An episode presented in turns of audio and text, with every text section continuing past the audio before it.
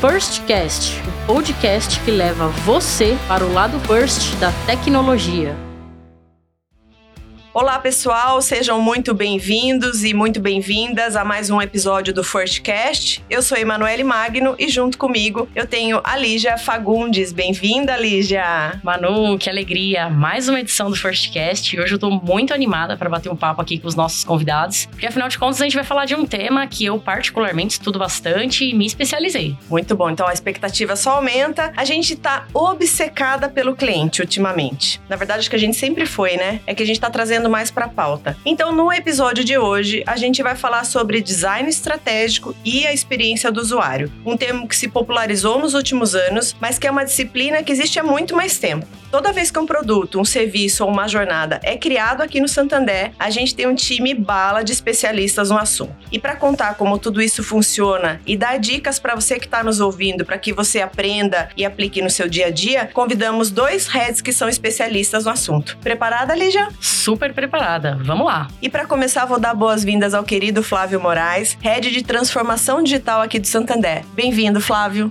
Muito obrigado, Manu. Um prazer estar com vocês aqui hoje. Muito bom ter você aqui com a gente, Flávio. E também temos o Bernardo Taus, Head de User Experience aqui no Santander. Muito bem-vindo, Bernardo. Obrigado, é um prazer estar aqui com vocês. Que bom, Bernardo. O Bernardo é meu teste pro sotaque sorocabano. Verdade? Em algum momento, nesse podcast, eu vou entregar que eu vim de lá. Bernardo, vai rolar um Bernardo aqui, com certeza. Meu menino de... chama Bernardo. O seu filho? É. Mas você tem um sotaque bom para falar esse nome, né, pois querido? É, eu sou de Minas. Então. É. é o teste do Piracicaba e do Sorocaba aqui hoje. Muito bom. Ótimo ter vocês aqui. Flávio, eu vou começar por você, tá? A gente sabe que a experiência do cliente é a interação entre o consumidor, esse cliente e a própria marca. Hoje, com tantas opções de produtos e serviços, as marcas, as empresas precisam entregar muito mais para um cliente muito mais exigente, consciente, eu diria também, né? Na sua percepção, experiência no tema, quando que aconteceu a virada de chave que essas grandes empresas perceberam que era necessário ter um profissional desta área na inteligência do negócio? Ah, muito legal, Manu. A gente consegue sim fazer um retrospecto. Essa avalanche digital que a gente vive hoje, de intercomparabilidade, eu sempre digo para a turma que Isso. a comparação ela é pelo sentimento do cliente, pela experiência dele na relação com uma marca qualquer um touch point daquela marca. Então, é, um exemplo muito claro que eu adoro dar é, puxa, você andando de Uber, ouvindo Spotify e fazendo um Pix. Exato. Cara, essas experiências se misturam na cabeça do cliente. Exato. Então, o checkout do Uber para ele, talvez seja a melhor experiência de pagamento possível. Da mesma forma que o Spotify é capaz de dar recomendações muito interessantes, é, pensando em momento do dia, pensando em estilo de vida, pensando no histórico de recomendações que já foi feito. Então, é, é muito importante a gente compreender que o mundo digital barra mobile, que a gente iniciou ali em 2007, que pegou firme mesmo por volta de 2014, 2015, ele transformou por completo a necessidade das marcas e empresas pensarem o cliente muito além do produto, pensarem o cliente a partir da perspectiva do cliente. Até pouco tempo atrás, a gente se dava ao luxo de criar coisas vendíveis, né? sem pesquisar com o cliente se aquilo fazia sentido para a vida dele, se aquilo fazia sentido para o momento de consumo dele, para a grana que ele tem naquele momento. Isso hoje é inimaginável. Quando a gente pensa esse arcabouço concorrencial que você está vivendo hoje na palma da mão dos clientes, é preciso que todos nos reorganizemos para que tenhamos a capacidade que você mencionou de pensar o X, tão famoso X, né? a User Experience, né? É, então, assim, eu te diria, Manu, que nos últimos 10 anos foi onde a coisa se tornou aguda. Não obstante, pensando de uma forma mais holística, óbvio, né? As empresas que lá atrás pensaram o cliente da forma uhum. delas, sem que houvesse um exato método ou qualquer coisa acadêmica, como a gente tem a, a disciplina de X hoje, se deram melhor, uhum. né? E, enfim, conseguiram é, se, se, expandir e ter sucesso nos seus negócios. Mas fato é que hoje, de 10 anos para cá, 15 anos mais pouco mais, 10, 15 anos, isso se tornou uma disciplina que ela é inegociável. Que legal, né? É trazer uma outra perspectiva para a tomada de decisão de negócio, né, Flávio? Perfeito. Aproveito para fazer um Por complemento. Favor. Concordo com, com, tudo que o Flávio falou. Acho que tem uma influência aí que é a era da experiência que a gente está vivendo. As empresas entenderam que não adianta mais criar produtos e serviços e empurrar para as Isso, pessoas. perfeito. E as pessoas, pelo contrário, as pessoas estão influenciando as decisões das empresas. Sim. Seguindo a linha do que o Flávio falou, a partir de qualquer boa experiência, as pessoas esperam ter a mesma experiência, independente do mercado. Então, se a pessoa teve uma boa experiência no Uber, ela vai querer ter uma boa experiência no Santander, em qualquer outra empresa. Porque no fim é tudo um aplicativo, né? Ali naquela interface é um aplicativo. Então ele quer É. que seja fluida. E as coisas estão se misturando tanto É, é. que ele pensa, poxa, se eu tive essa boa experiência aqui, por que, que eu não posso ter lá também? É, exato.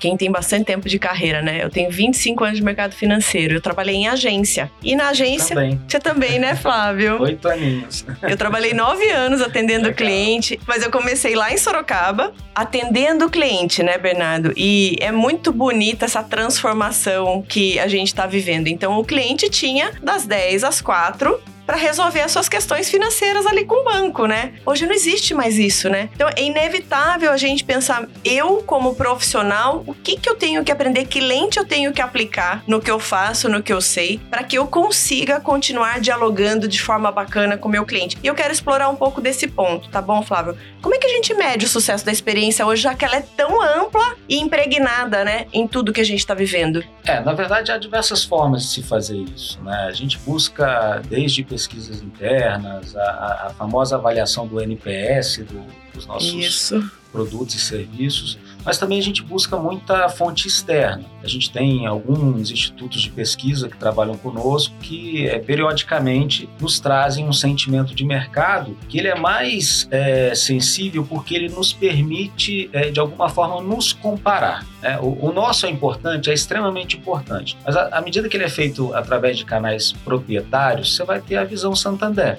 Você não consegue transpor isso para um concorrente, seja ele da indústria financeira ou não. Aí quando você traz essas visões externas, esses institutos, a gente consegue ter uma maior fidelidade e nos comparar entre os players, né?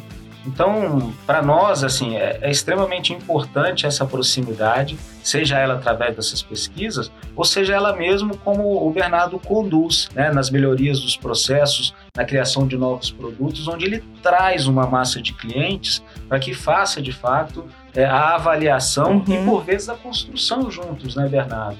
Desse produto, serviço novo, ou que seja de um próprio aprimoramento. São alguns dos meios que a gente tem para compreender isso, mas acho que o Bernardo deve ter um, um leque de outros mais que eu fui incapaz de mencionar aqui. É, acho que o- um dos principais também é envolver as pessoas no processo. né? Perfeito. Fazer todo mundo participar. E quando eu falo de todo mundo participar do processo, não são só as áreas envolvidas. Sim. Também tem o cliente participando Sim. disso, né? influenciando as decisões. Sim, talvez a, a explicação mais que eu mais gosto de diversidade é essa, Bernardo. Quem são as pessoas com quem a gente se relaciona, né? Vamos ouvi-las? Uhum. Elas têm tanto para complementar a visão que a gente tem, né? Então eu acho isso sensacional. Mas, Manu, você traz um ponto, cara, que a gente talvez não seja capaz de é, avaliar através de pesquisas, etc.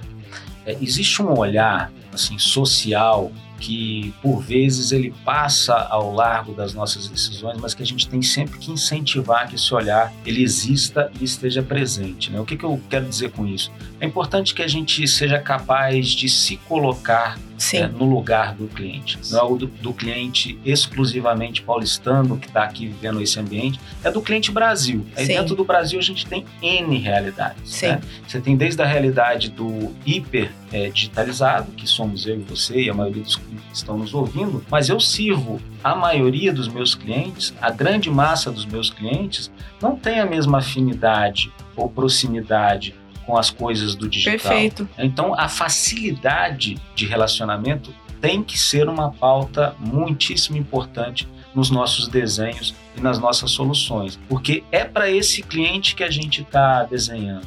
Concordo absolutamente, Flávio. Não, muito bom. E, e assim, você citou uma série de métodos que a gente utiliza para mensurar como que tá a experiência dos nossos clientes. E eu queria que, que você contasse um pouco pra gente se existe algum case, algum produto nosso que foi é, desenvolvido através desses feedbacks dos nossos clientes. Puxa, muito legal. Você traz um ponto que me faz lembrar de uma situação muito aguda que a gente viveu como sociedade de uma forma geral, o ambiente pandemia. Então, a, ali a gente se viu fechado nas nossas casas, impossibilitados de trabalhar, de consumir, de se relacionar. E naquele momento, a sociedade clamou por atendimento bancário. Né? Os boletos não mudaram os vencimentos, né? as necessidades e compromissos das pessoas existiam né? e a gente precisava atendê-las. E como que a gente podia fazer isso? Na verdade, a gente colapsou. A gente estava com agências fechadas, com uma central de atendimento com uma fila enorme. E naquele momento a gente, puxa, o que que façamos? O que que a gente pode fazer para esses clientes, né?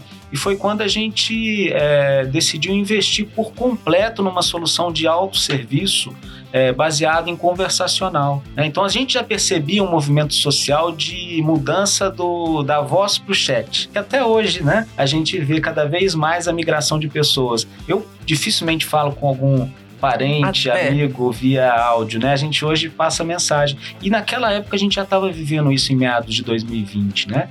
E ali a gente teve essa sacada, ouvindo dos clientes que eles estavam cansados de esperar na fila, que eles estavam cansados de esperar a agência é, abrir, a gente abriu esse canal conversacional com uma robusta assistente virtual, que a gente à época deu o nome de Gente, com uma sacada muito interessante da turma de marketing, que era é, a representação do coletivo Santander, né? Então não é um masculino, não é um feminino, menino, é simplesmente o que a gente pode fazer por você. E ali a gente abriu um canal que ele foi tão bem recebido pros, pelos clientes que foi capaz de, naquele momento, dar um certo afeto, segurança para os clientes de que a gente poderia ouvi-los né, em situações de maior gravidade, inclusive com transbordo para atendimento humano. Então, assim, eu, quando você falou no case, é, esse talvez dos quatro anos de Santander que eu vivi até agora, que eu espero que sejam muito mais, é, talvez tenha sido o mais simbólico para mim, porque além de atender um grande anseio do nosso negócio, é, ali eu me senti tendo a oportunidade de fazer um atendimento social, sabe? É, no meio, puxa, onde estava todo mundo Sim. ferido, onde estava todo mundo precisando ser acolhido, o Santander foi capaz de acolher essas pessoas. Então, eu diria que sim, que através de todos esses métodos, ouvindo o cliente, olhando a janela, tendo empatia com a sociedade, a gente criou a nossa assistente virtual, que foi um case de sucesso, que até hoje é um case de sucesso é. e representa representa, um, inclusive, um grande percentual de atendimento hoje que a gente realiza dentro do banco. Nosso querido gente. Nosso querido gente. Nosso querido gente. Muito legal. Bernardo, nessa linha, né, de estar atento ao cliente, à necessidade dele, a gente vem no movimento aqui na organização e a gente até foi tema do nosso último podcast dos Fusion Teams, né? Esse conceito de colocar negócio, produto, tecnologia junto e eu não vejo esse ecossistema trabalhando, funcionando bem sem a figura do profissional UX. Porém, não é trivial, não é mesmo? É, se a gente pensa no modelo waterfall, eu entrego a minha etapa de UX, você desenvolve, tá tudo certo, eu vou pro próximo. Como é que tem acontecido essa transformação assim? Qual que é a dica que você tem para dar pros UX que estão nos ouvindo sobre como é que ele ganha voz numa squad com tantas experiências diferentes, papéis diferentes, mas que quando trabalham juntos dão um baita resultado legal? Excelente pergunta, porque acho que você já até chegou a falar um pouquinho antes. Não, não tem como não acontecer sem isso. É. Né? Sem essa sinergia, sem, essa, sem esse time multidisciplinar. Mas acho que o primeiro passo é o, o design se aproximar do negócio. E para isso, precisa entender muito bem sobre o que, que é aquele produto, o que, que é aquela funcionalidade. Sim. Entender a fundo, tirar todas as dúvidas e entender a proposta de valor. Ou se for, se a gente estiver criando um produto, um serviço do zero, criar essa proposta de valor junto com os times de produto, junto com os times de tecnologia, enfim, com os times de negócio. Depois disso, a gente tem o nosso processo de, de design, o nosso processo de UX, que é, é, é muito baseado em divergir para convergir. Legal. Né? Ou seja, no primeiro momento a gente vê muita informação, muitos insumos, mas depois a gente tem que começar a funilar e chegar em algum direcionamento. Falei um pouquinho antes também que a gente precisa envolver as pessoas no nosso processo. Uhum. Né? Inclusive os clientes, né? Inclusive os clientes. Talvez principalmente? Sim, sim, com certeza. A gente envolvendo as pessoas, as pessoas começam a se sentir parte do processo, começam a se sentir parte da criação daquele produto e as soluções elas começam a surgir de uma maneira mais natural. A partir do momento que as pessoas fazem parte, elas batem no peito e falam: pode deixar, entendi essa dor, deixa comigo que eu não, não vou deixar isso avançar. Então, entender do negócio e realizar o processo trazendo as pessoas para junto e com isso, automaticamente, o resultado ele vai ser melhor. A gente não vai ter nenhuma surpresa no decorrer do caminho, porque está todo mundo envolvido. Então a gente não vai projetar alguma coisa que não possa ser desenvolvida, a gente não vai projetar uma solução que não atende a uma necessidade, a gente não vai criar um produto, um serviço que não está gerando valor para quem vai usar. Esse é um ponto super importante. Você já viveu alguma experiência como essa de vir lá o cara ou a mulher do negócio falar, ah, eu quero uma coisa assim, assim assado, e vocês vão fazer toda essa pesquisa, essa escuta e vocês descobrem que não é uma necessidade, não é viável ou não agrega valor. Como lidar com isso, Bernardo? Porque é dar notícia pro demandante que talvez aquela ideia não seja tão necessária assim, né? E no momento que a gente precisa de foco, a gente precisa dizer não. E um dos principais direcionadores para isso é quando a gente percebe, nesse momento de imersão, Sim. e onde está todo mundo envolvido, a gente percebe que realmente aquilo ali não está atendendo a uma necessidade ou não está gerando esse valor. E aí, novamente, como está todo mundo participando, fica mais fácil as pessoas Sim. se sensibilizarem e elas mesmas perceberem que ou tem que mudar a direção ou talvez aquela ideia tem que morrer. Quem são os atores indispensáveis no período nesse processo de imersão? Os clientes, as pessoas que vão usar, o time de UX, time de negócios, time de produto, time de tecnologia. Show. Sem isso nada acontece. Ou seja, todo mundo. Fui juntinhos de novo. É, exato. É. Né? Fui juntinhos. É. Mas assim, eu quero só fazer um complemento, porque eu consigo ver o Bernardo trabalhando na fala dele, sabe? Legal. É, isso tudo que ele traz conversa com uma liderança, com um novo estilo de liderança, um estilo moderno de liderar. O que, que eu quero dizer com isso? Não há mais espaço para aquilo que você mencionou. Puxa, fulano chegou e falou que é para fazer assado. Por mais genial que o fulano seja, muito provavelmente ele não tem todas as nuances Exato. do cliente, ele não tem todas as nuances de tecnologia, ele não tem todas as nuances de segmentos, ele não tem todas as nuances de UX. Então, essa coisa que o Bernardo menciona, de fazer todo mundo que está participando daquele processo se sentir proprietário do que está fazendo, isso muda o ponteiro. Nos projetos em que a gente vê isso acontecer, e o Bernardo faz isso muito bem, diga-se de passagem, a coisa flui numa velocidade, numa naturalidade, porque todos estão imbuídos do Sim. sentimento de que isso é meu e de que isso é, é bom para o cliente, entende? Então, assim, o Bernardo ele também traz um, para o banco uma nova filosofia de liderança e que tem muito que é, nós aprendermos, e obviamente ele conosco também de algumas outras coisas, mas que é muito importante para essa metodologia que você chamou de Fusion Teams, é. Que, que é todo mundo trabalhar junto, imbuídos do mesmo propósito, né, Bê? É Exato. isso aí. Muito legal. Então, a gente está conversando aqui a respeito do papel, da importância do papel do UX dentro dos times e também que os times tenham essa mentalidade, essa cultura de UX, de colaborar com a experiência do cliente, sempre pensando nisso, né, na experiência do cliente. E eu queria que vocês contassem para nós quais soft skills e hard skills essa pessoa de UX precisa ter para se diferenciar e lidar com os desafios das organizações, aqui dentro do banco e também fora, né, em outras empresas. Que dica vocês dão para quem está nos ouvindo? A Lígia quer saber se ela está aderente. Exatamente.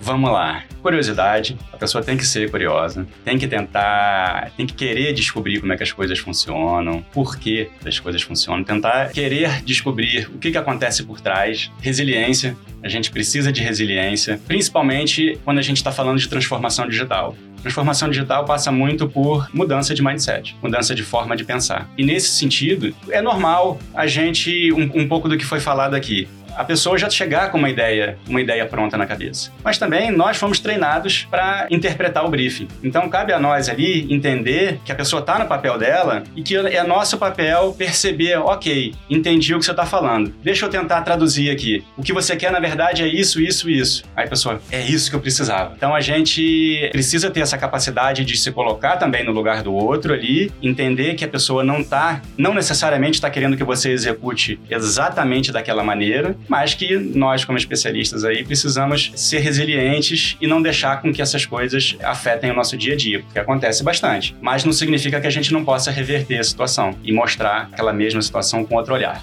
Mas aí voltando, precisa gostar também de dados, o poder que os dados têm para influenciar as decisões de projeto, influenciar decisões de negócio ali também. Dados são começo, meio ou fim? Eu acho que participa o tempo todo. Cross, tem- né? É cross. Fica a dica, hein? Tanto quando talvez quando a ideia nem exista, Exato. a- Ele a- pode ser revelador. ele pode ser revelador para você começar uma ideia e depois aquilo evoluir, O insight É. às vezes vem do dado, né? Exato.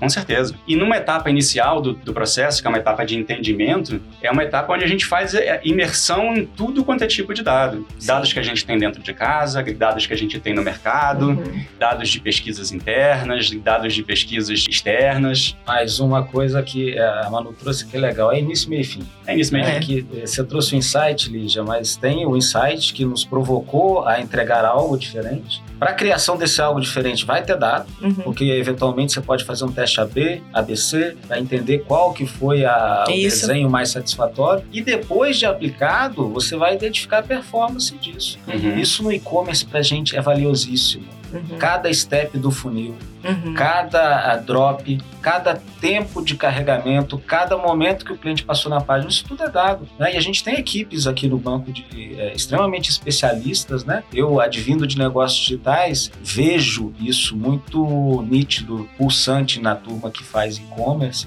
que é a avaliação rotineira e cotidiana Exato. de todo o processo de desenvolvimento, seja ele do insight, da criação e até a performance de cada produto ou serviço que a gente vende ou que entrega para o cliente, né? É, e a gente precisa ter, saber quais os dados a gente vai medir nos projetos que a gente faz. Sim. É, é como se isso fosse o critério de, de, de sucesso. Então, o, o que, que a gente espera medir, o que, que a gente espera alavancar a partir é, desse projeto, e a gente vai ter que medir se o projeto Sim. teve sucesso é, é, acompanhando aqueles números, aqueles dados. Bernardo, alguém que está querendo, que se interessa por design, que, que gosta de observar a jornada que vive, ele fala, nossa, eu tenho interesse. O que, que essa pessoa tem que estudar? Qual que é a escola para ele se tornar um UX? A base é a base de, de design. Tá né? bom? é, desenho industrial. Tá. Desenho industrial tem algumas vertentes: design gráfico, design de produto, aí é produto físico mesmo, Tá bom? tem design digital, enfim, aí vai, moda, enfim, uma série de outras coisas. Uhum. Mas a base é a base de design. Bacana. Então, fica a dica para Mas não só. Oba. É muito plural essa Vamos área, né? Se a gente que a gente hoje, no time do B, a gente tem pessoas além dessa área, concorda comigo? Sim, sim. É, Desde pesquisadores, etc., engenheiros, É. administradores. Então, assim, tem um quê dos soft skills que o Bernardo falou, que eles não são exatamente acadêmicos. É, né? você não aprende no banco da escola, né? Perfeito. Uhum. Então, é, essas pessoas com interesse, com esse grau de curiosidade, de desejo de entender como as coisas funcionam, como o Bernardo falou, também são muito valiosas para esse processo como um todo, né? E, e estamos de portas abertas, inclusive para pessoas não formadas em design. É. com certeza, com muito certeza. Tem, inclusive tem gente no time que não é formada Autodidata. que não é formado em design, mas é, é, aprende a, a pensar dessa forma, Sim. aprende a ter esse mindset de pensar em experiência. Eu, eu, eu brinco que mais importante do que você saber a técnica, porque a técnica você aprende. Sim. É, aprender a mexer num software, aprender é, é, sobre cor, aprender, enfim, sobre, sobre, sobre os outro- outros assuntos de, de design, você aprende. Você estuda e você aprende. Agora, a forma de pensar, de querer resolver problema, de querer entender a cadeia completa, a jornada incompleta, para você, às vezes tem um problema grande que você precisa resolver, mas se você for olhar todo o backstage, for olhar a jornada inteira, você entende que se você resolver um problema que acontece antes, talvez Sim. aquele problema grande seja menor, ou talvez ele nem exista. Sim. Então, isso é uma, é uma mentalidade. Você precisa saber da onde que a pessoa veio, para onde que a pessoa vai e pensar em tudo isso. É.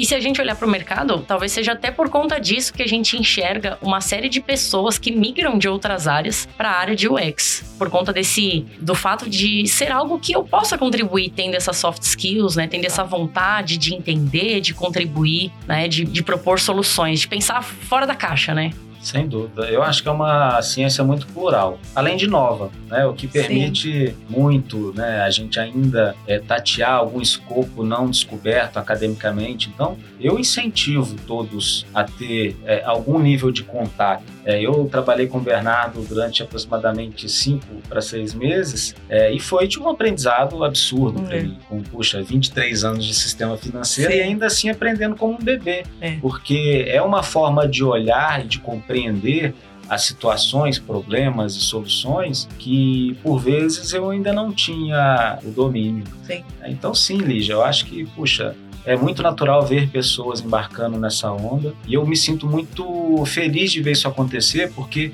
eu acho que com mais pessoas sendo capazes de pensar dessa forma, de se colocar no lugar dos nossos clientes, seja ela atuando em o X de verdade ou levando o X para a área que ela está, o negócio é muito bom e para o cliente, sem dúvida nenhuma, é magnífico. Eu estou aprendendo horrores com vocês três aqui hoje, agradeço muito, está sendo super especial, mas quando vocês estão falando, principalmente de soft skills, né, vocês três exploraram isso de perspectivas diferentes, me vem o conceito do meta-skilling. A gente tem falado muito de upskilling, reskilling e recentemente, estudando esse assunto, eu ouvi sobre, li sobre o meta-skilling, que nada mais é do que aprender a aprender constantemente. Você falou, você acabou de descrever o Matt Skilling, você convivendo com o Bernardo ali, né? E quando essa habilidade, né, de olhar para aquela experiência, para aquela jornada, para aquele produto com umas lentes muito diferentes das que a gente está acostumado a usar, me parece que traduz muito esse papel do UX, né? O nível de sensibilidade, eu diria aqui, diferente para o cotidiano, para um serviço, para um produto ofertado, vendido ou apresentado para um cliente, né? Muito legal ouvir vocês. Eu gostaria de ouvir agora um pouco mais de prática, assim, coisas que vocês já viveram ou já leram, já estudaram, né? De quando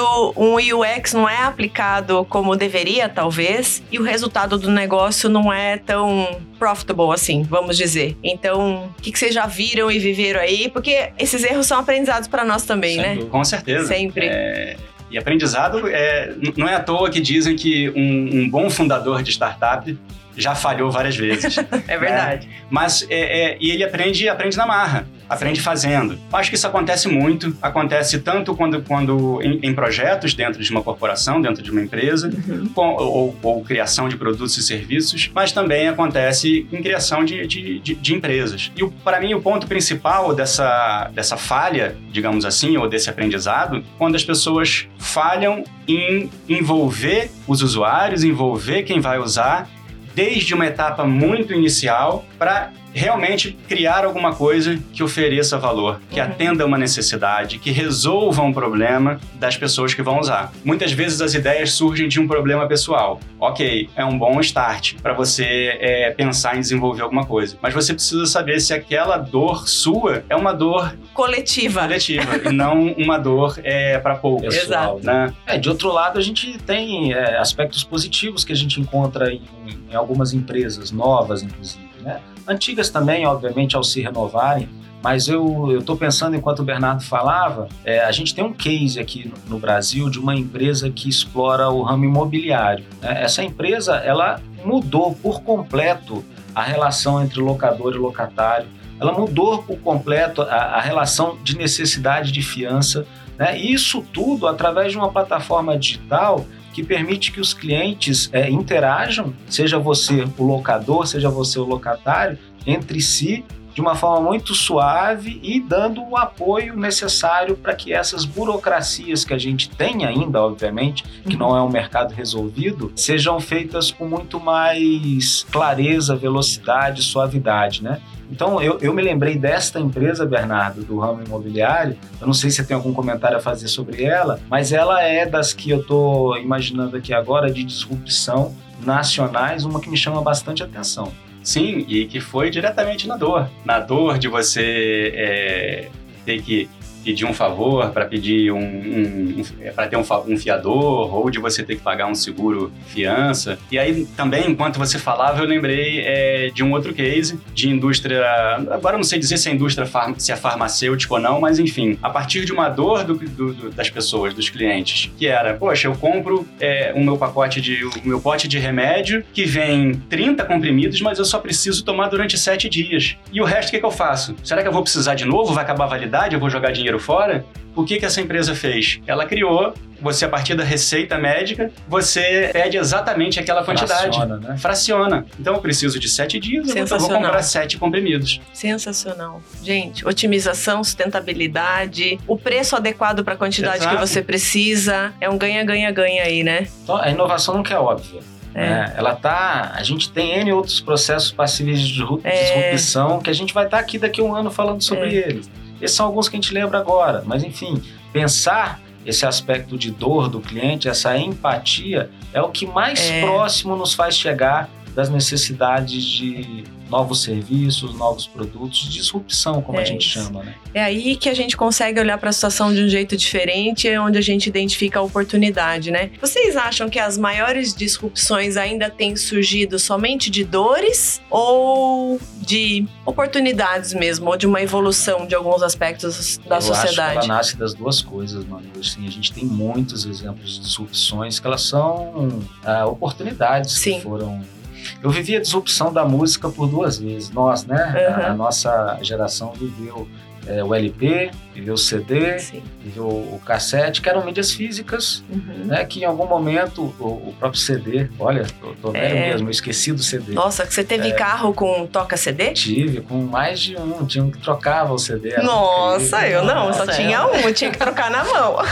É, chamava disqueteira. Então eu não vou nem falar que eu tive com toca-fita. Eu Mas tive o- também.